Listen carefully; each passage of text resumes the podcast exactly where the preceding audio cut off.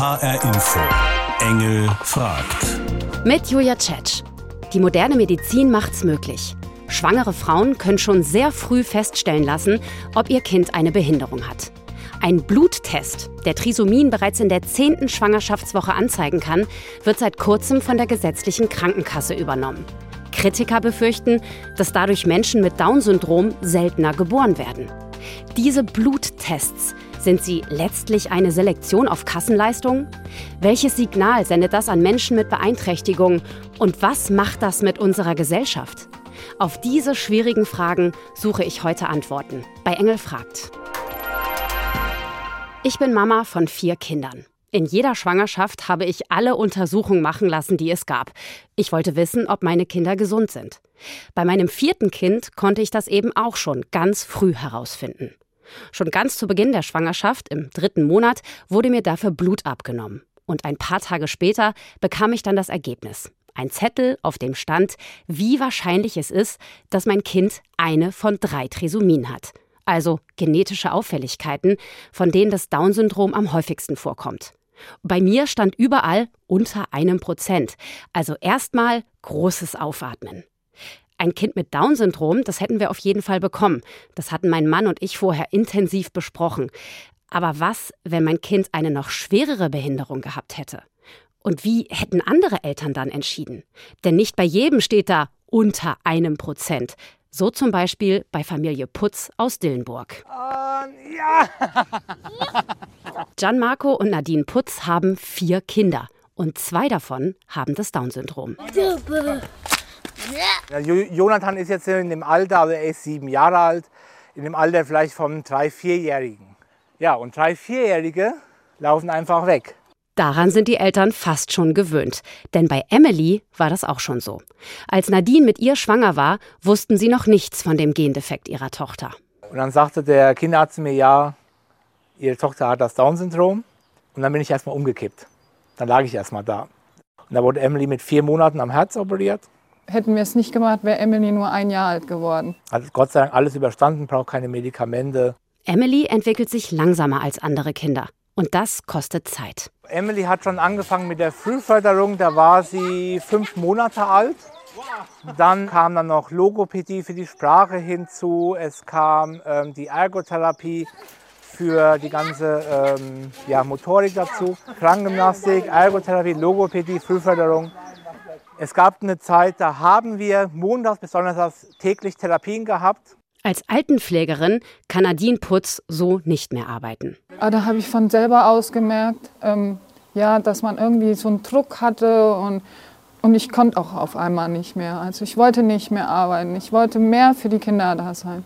Das wird mit der Zeit, mit den Jahren etwas weniger, wenn dann das Kind in die Schule geht, weil dann die Schule übernimmt sehr viele Therapien. Zwei Jahre nach Emily kommt Giuliano auf die Welt. Völlig gesund. Als Nadine Putz zum vierten Mal schwanger ist, lassen sie alles vorher genau untersuchen.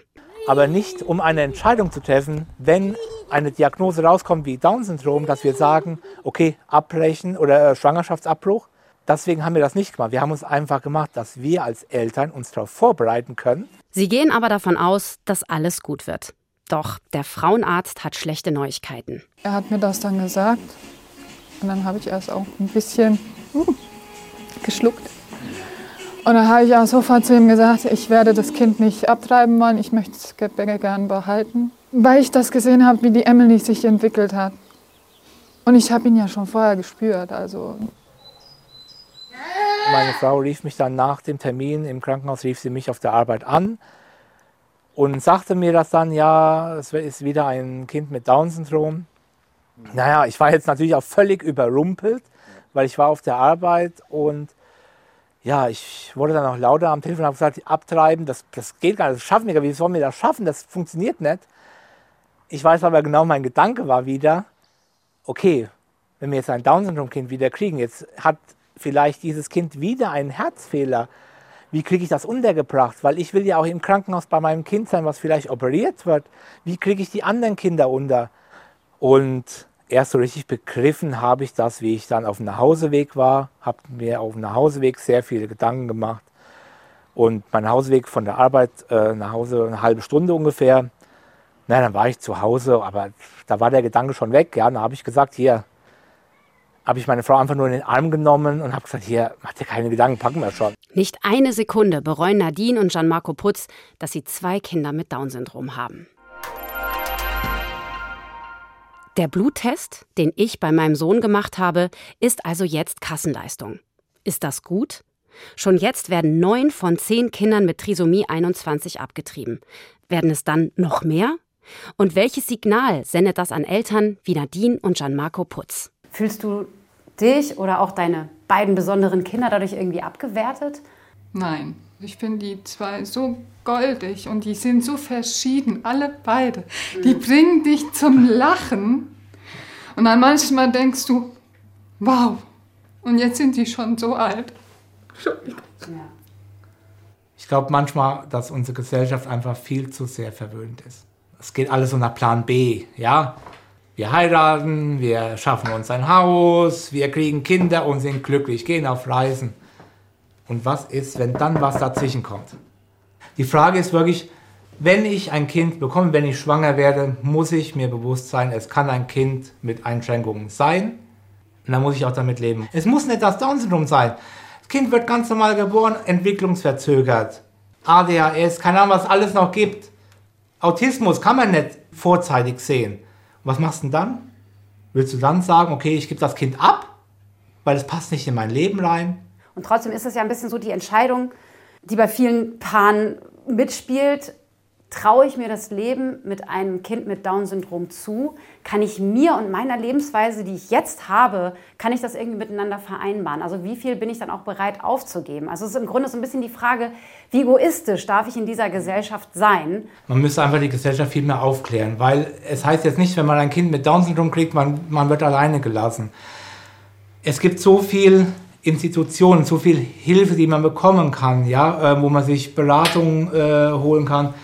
Und es heißt ja auch nicht, dass die Kinder sich nicht entwickeln. Sie entwickeln sich nur langsamer. Wenn ihr das jetzt hört, ne, dass so viele Frauen das theoretisch vorher testen lassen können, was befürchtet ihr?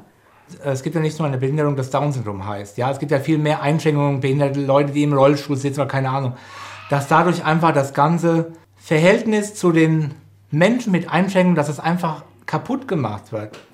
Du als Mama, die zwei Kinder mit dem Down-Syndrom hast, glaubst du, dass solche Kinder bei uns aus der Gesellschaft mehr und mehr dadurch verschwinden werden? Ja, natürlich verschwinden die dann. Und das wäre eigentlich traurig. Also ist für mich traurig. Das kann ich gut verstehen. Denn hier steht viel auf dem Spiel. Für die Gesellschaft, aber auch für jede Mama und jeden Papa. Was, wenn das Ergebnis wirklich auffällig ist? Oder noch eine schwerere Behinderung als das Down-Syndrom anzeigt? Würde ich mich wirklich immer für das Kind entscheiden?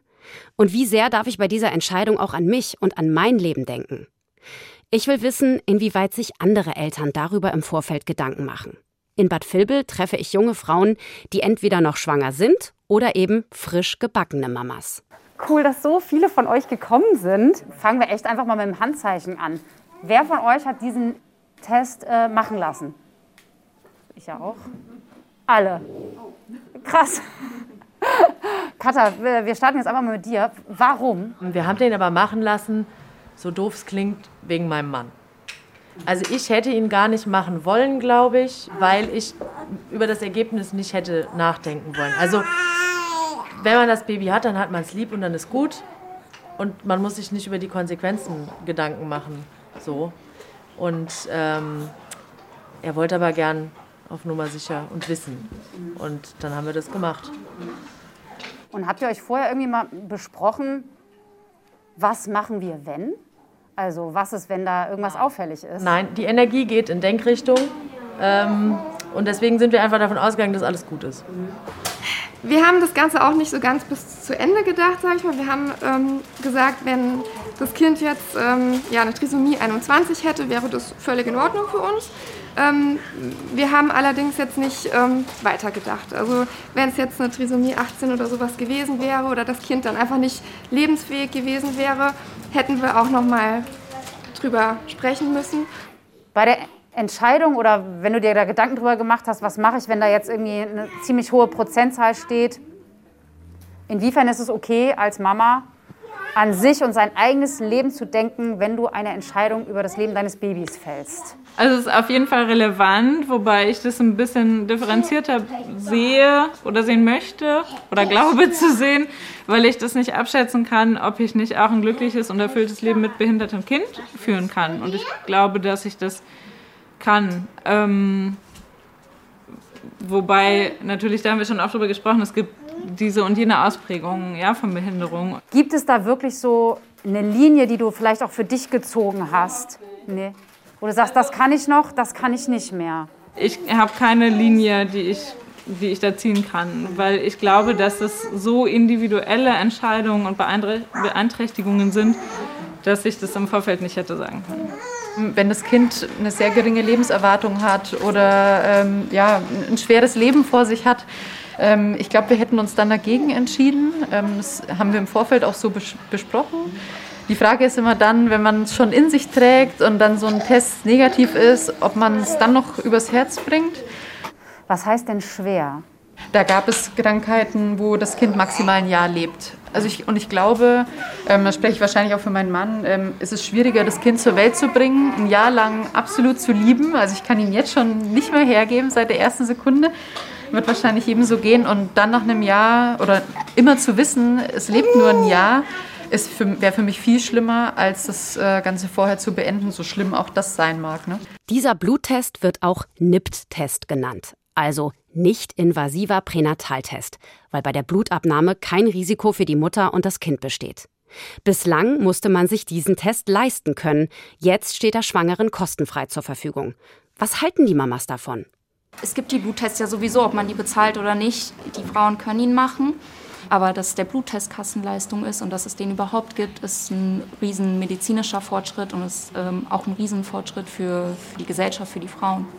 Gerade wenn das Thema jetzt Kassenleistung wird und viele Menschen darauf Zugriff haben, was ich sehr, sehr gut finde, dann gehört für mich aber eine vernünftige Beratung mit dazu. Ich habe einen Stapel Papiere mitbekommen. Ähm, den sollte ich mir brav durchlesen und hinterher sagen, ich habe alles gelesen und verstanden. Was ich nicht verstanden habe, konnte ich dann nachfragen. Ähm, aber es hat keine Beratung stattgefunden. Hast du sie vermisst? Ja, absolut. Ich merke, fast alle wollten mit dem Test vorbereitet sein auf ihr Baby. Dafür brauchten sie Zeit und eine gute Begleitung. Den Bluttest zu machen und das Ergebnis in den Händen zu halten, ist ja das eine. Die Beratung drumherum das andere. Also ich weiß noch genau, bei mir hat sie zum Beispiel keine zwei Minuten gedauert. Wie gut werden junge Eltern wirklich vor dem Test beraten und nach dem Test auch aufgefangen, wenn das Ergebnis auffällig ist? Professor Franz Ballmann ist Pränataldiagnostiker im Bürgerhospital in Frankfurt. Jeden Tag untersucht er Schwangere, die wissen wollen, ob ihr Kind gesund auf die Welt kommt und führt dabei auch NIPT-Tests durch. Mit welcher Erwartungshaltung machen Frauen diesen NIPT-Test? Ähm, diese Erwartungshaltung Eltern wollen ein gesundes Kind und mit dieser Erwartungshaltung gehen die rein, die wollen diese Bestätigung haben, äh, dass das Kind gesund ist. Und wichtig ist halt in diesem Gespräch, den der Arzt oder die Ärzte dann durchführen, dass dieses Gespräch sehr detailliert und ausführlich stattfindet, um Vor- und Nachteile dieser Untersuchungsmethoden, Screening-Methoden durchzuführen, aber auch durchaus den Eltern mitzuteilen, dass es Befunde gibt, die nicht so gut sind wo es Konfliktsituationen kommen kann und dass man auch auf diese Situation, ähm, dass man sich darauf einstellen muss und auch, dass man in dieser, während dieser Untersuchung, dass man darauf verzichten kann und auch ein Recht auf Nichtwissen hat. Dieses Recht auf Nichtwissen, das wollen die meisten Eltern noch wahrscheinlich gar nicht wahrnehmen. Die das, sind doch alle heiß drauf. Oder? Ja, das ist mhm. genau der Punkt. Deswegen, äh, ich sage mal so, schalten die meisten auch auf Durchzug und hören diesen Satz nicht. Aber der ist ganz wichtig eigentlich. Das ist ja auch festgelegt in dem Gendiagnostikgesetz. Aber Eltern wollen das nicht hören. Die wollen äh, einfach wissen, meinem Kind geht's gut und die wollen die Gewissheit haben, alles ist gut und es wird eine gesunde, gute Schwangerschaft und wollen sich darauf freuen. Sie müssen diesen äh, Test ja dann aber immer noch verschreiben. Ne? Gibt es da irgendwelche äh, Kriterien, wo man sagt, das kriegen aber jetzt nur diese, diese, diese Frauen oder kriegen denn wirklich alle, alle? Also im Prinzip können wir das jetzt jeder Frau anbieten, weil ursprünglich war der Plan gewesen, dass man es nur äh, Risikofrauen anbieten sollte, zum Beispiel über 35 Jahre oder Zustand nach einer Geburt mit einer Trisomie 21 oder in der Familie einen auffälligen Befund. Und ähm, das war ursprünglich das Konzept. Aber im Sinne der Gleichberechtigung hat man gesagt, nee, das muss gleiches Recht sein für alle, sodass man das jetzt allen anbieten kann, beziehungsweise äh, dass Eltern das verlangen können. Also eine psychische Indikation, wenn Sie so wollen, auch. Dass der Test jetzt Kassenleistung wird und dann tatsächlich für alle zugänglich. Glauben Sie, dass sich die Anzahl der Menschen mit Down-Syndrom in unserer Gesellschaft noch weiter verringern wird? Ich glaube jetzt nicht, dass der Screening-Test exorbitant zunehmen wird, weil der eh schon sehr stark in Anspruch genommen wird.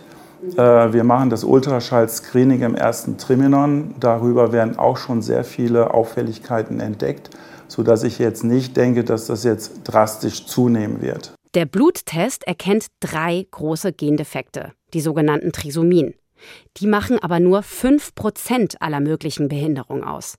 Es braucht also auch andere Untersuchungsmethoden, um Auffälligkeiten beim Kind zu erkennen. Was raten Sie denn eigentlich den Frauen, wenn die tatsächlich so einen auffälligen Befund haben oder einen ziemlich eindeutigen Ultraschall? Ja, direkt raten kann ich nicht. Ich kann auch keine Empfehlung absprechen. Ich kann Ihnen nur diese, diese sagen wir, Diagnose mitteilen und auch, was das bedeutet. Ähm, das ist immer ganz schwierig, weil man in die einzelnen Familien ja eigentlich reingucken muss und auch dieses ganze psychosoziale Umfeld sich anschauen muss. Ähm, das ist ja Gott sei Dank auch nicht so, dass die Entscheidung von heute auf morgen äh, gefällt werden muss, sondern dass wir uns da wirklich auch mehrere Tage, Wochen, es gibt Eltern, die brauchen Monate, um eine Entscheidung zu treffen. Ähm, da sollte man nie Druck aufbauen, aber man sollte die Eltern abholen, dass sie sich nicht allein gefühlt wissen und äh, auch immer einen Ansprechpartner haben. Das fand ich jetzt wirklich nochmal krass zu hören. Dass mit diesem Bluttest ja nur ein ganz kleiner Teil der Behinderung festgestellt werden kann, die bei einem Kind überhaupt möglich sind. Es sind sogar nur unter 5 Prozent. Das heißt aber auch, ganz, ganz viele Frauen wiegen sich in falscher Sicherheit. So ging es auch Katharina, die wir jetzt kennenlernen, mit einer wahnsinnig bewegenden Geschichte. Also wir haben damals diesen äh, Test in der zwölften Woche gemacht, um einfach ja, sicher zu gehen, dass äh, alles in Ordnung ist. Ne? Das war irgendwie so der Gedanke dahinter. Dann kam der Anruf ähm, von meiner Ärztin und es war alles unauffällig. Ja.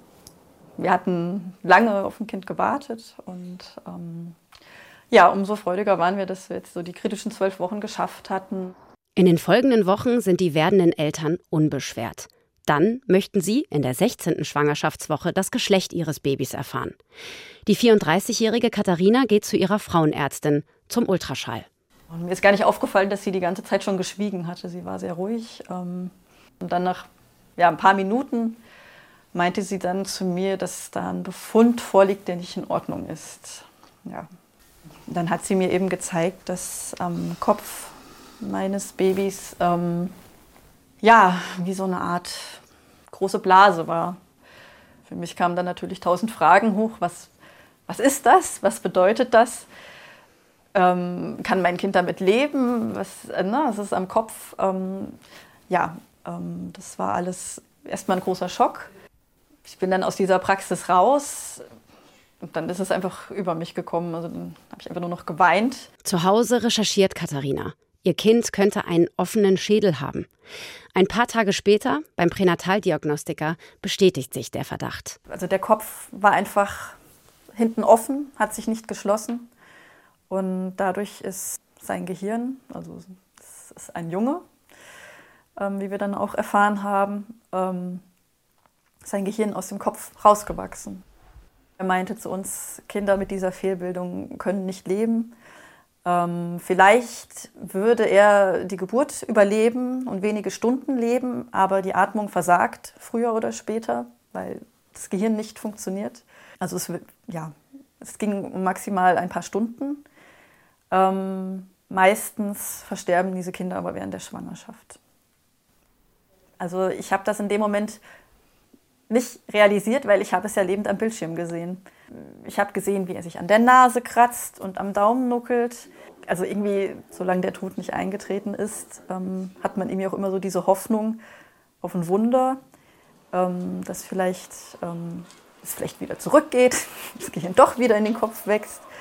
Ja, also das war dann in den Tagen danach, war das so, war das eigentlich meine Frage, was kann ich tun, um ihn zu retten? Stattdessen bekommen Katharina und ihr Mann von den Ärzten gesagt, sie können entscheiden, ob sie die Schwangerschaft beenden wollen. Da wurde mir irgendwie klar, ich brauche Hilfe. Man ist ja schon so, hat sein Kind jetzt schon so lange bei sich, man ist so verliebt, der Gedanke, dass es nicht leben kann und dass man sich ähm, jetzt irgendwie auch die Wahl hat, ja, wie wird der Tod aussehen. Ähm, also ich brauchte jemanden, der mich da unterstützen kann. Beratung holt sie sich bei der Katharina Kasper Stiftung in Frankfurt. Marion Topp hat sich auf Problemfälle spezialisiert, die durch frühe Pränataldiagnostik erkannt werden. Richtig und falsch ist hier ganz viel das Thema. Oder auch Schuld. Warum ist das so? Warum ist unser Kind krank? Warum ist die Behinderung da? Warum ist es bei mir so? Aber auch dieses darf ich das? Was sagt die Gesellschaft? Oder auch der Zwiespalt leidet mein Kind? Auch für Katharina war das eine sehr große Frage. Man konnte es auch am Ultraschall schon immer mehr sehen. Diese Blase würde eben früher oder später einreißen und ähm, dann wäre das Gehirn dem Fruchtwasser ausgesetzt und das zersetzt es. Das war für mich ganz schwer zu ertragen, weil ich nicht wusste, was spürt er davon. Ich wusste, dass er zu dem Zeitpunkt, in dem ich in der Schwangerschaft war, noch kein Schmerzempfinden haben kann. Das haben mir die Ärzte gesagt. Das war dann letztlich für mich ausschlaggebend. Ja. Deswegen wurden die Wehen früher eingeleitet. Und ich habe ihn geboren. Nur dass er eben dann nicht mehr lebend zur Welt kam. Das war in der 20. Schwangerschaftswoche. Wenn man das nicht erlebt hat, kann man das nicht beschreiben, als wurde einem was rausgerissen. Ja. Und man hatte ihn die ganze Zeit bei sich und plötzlich ist er weg. Natürlich fragt man sich, ähm, was wäre gewesen, wenn? Ähm, wie wäre es abgelaufen, wenn ich ihn ausgetragen hätte? Aber es spendet einem doch dann Trost, wenn man sich sagen kann, man hat ihn vielleicht vor Schlimmerem bewahrt. Diese Geschichte geht mir sehr nah. Auf einmal steht man vor der Entscheidung über Leben und Tod. Nach allem, was ich jetzt weiß, sehe ich den Test nun etwas kritischer. Was also passiert mit uns, mit unseren Kindern, mit unserer Gesellschaft, wenn dieser simple Bluttest jetzt allen Schwangeren zur Verfügung steht? Das frage ich jetzt den Medizinethiker Professor Eckert Nagel. Wir sprechen über Skype. Ich finde, da ist auch irgendwie immer so ein Paradox in der Gesellschaft, dass wir sagen, Natürlich wollen wir Menschen mit Behinderung in unserer Gesellschaft haben. Na klar wollen wir Menschen mit Down-Syndrom sehen. Aber ich will sie eigentlich nicht in meiner eigenen Familie, nicht als eigenes Kind. Wie passt das zusammen? Naja, es passt leider gar nicht zusammen, sondern äh, ich meine, in meiner Generation, ich gehöre zu den geburtenstarken Jahrgängen des letzten Jahrhunderts, da gab es natürlich regelmäßig auch in den Schulklassen Kinder mit Down-Syndrom, die Teil sozusagen unserer Volksschulausbildung waren. Das findet man heute gar nicht mehr. Das heißt, auch die Integration von Kindern, die Einschränkungen haben, findet nicht mehr statt. Ich sehe, so wie Sie es gerade beschrieben haben, eine Leichtfertigkeit und sozusagen so ein, das können wir eben mal mitmachen. Und deshalb ist es auch dringend geboten, darüber öffentlich zu diskutieren und davor zu warnen ähm, und gleichzeitig die Ärzteschaft in die Pflicht zu nehmen. Was würden Sie sagen, wie viel Egoismus ist beim Fällen dieser Entscheidung okay? Also ich glaube, das kann man von außen nicht sagen. Ich persönlich bin ja jemand, der die Möglichkeit, eine Schwangerschaft zu unterbrechen, auch ethisch unterstützt, weil es ist eine Entscheidung der Mutter, die sozusagen Mutter wird, im Hinblick auf die Frage, kann ich Fürsorge für mein Kind haben? Kann ich das ausüben? Oder lebe ich in einer Gesellschaft, die diese Fürsorge für mich unter Umständen unterstützend übernimmt?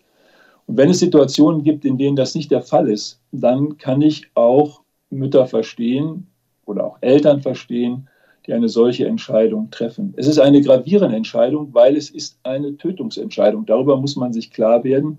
Und deshalb darf die ähnlich wie bei einem solchen Test nicht ebenso einmal getroffen werden, sondern sie muss reflektiert, sie muss verantwortet und sie muss auch im Nachhinein begleitet werden.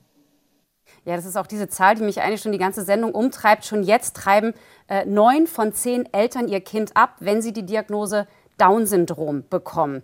Das werden doch mit diesem Test dann wahrscheinlich noch mehr, oder?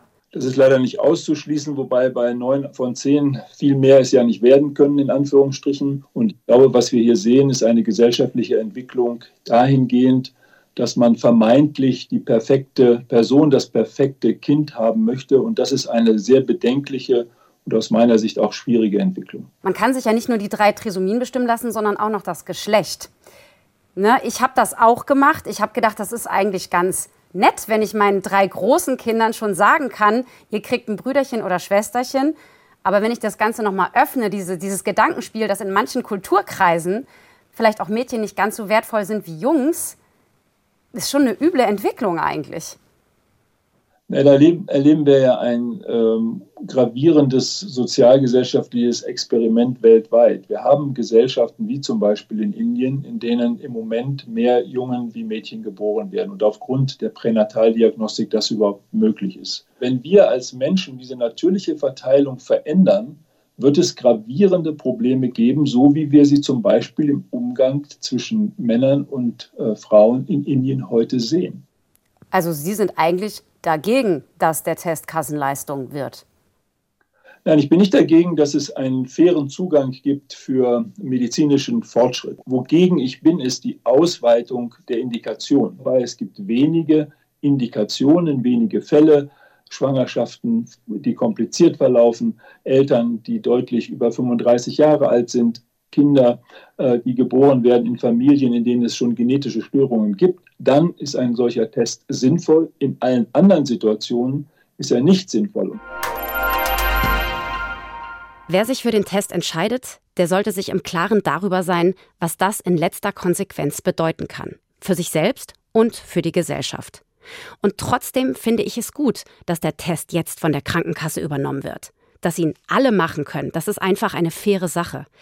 Aber bitter ist es natürlich, wenn das dazu führt, dass noch mehr Kinder mit Down-Syndrom abgetrieben werden.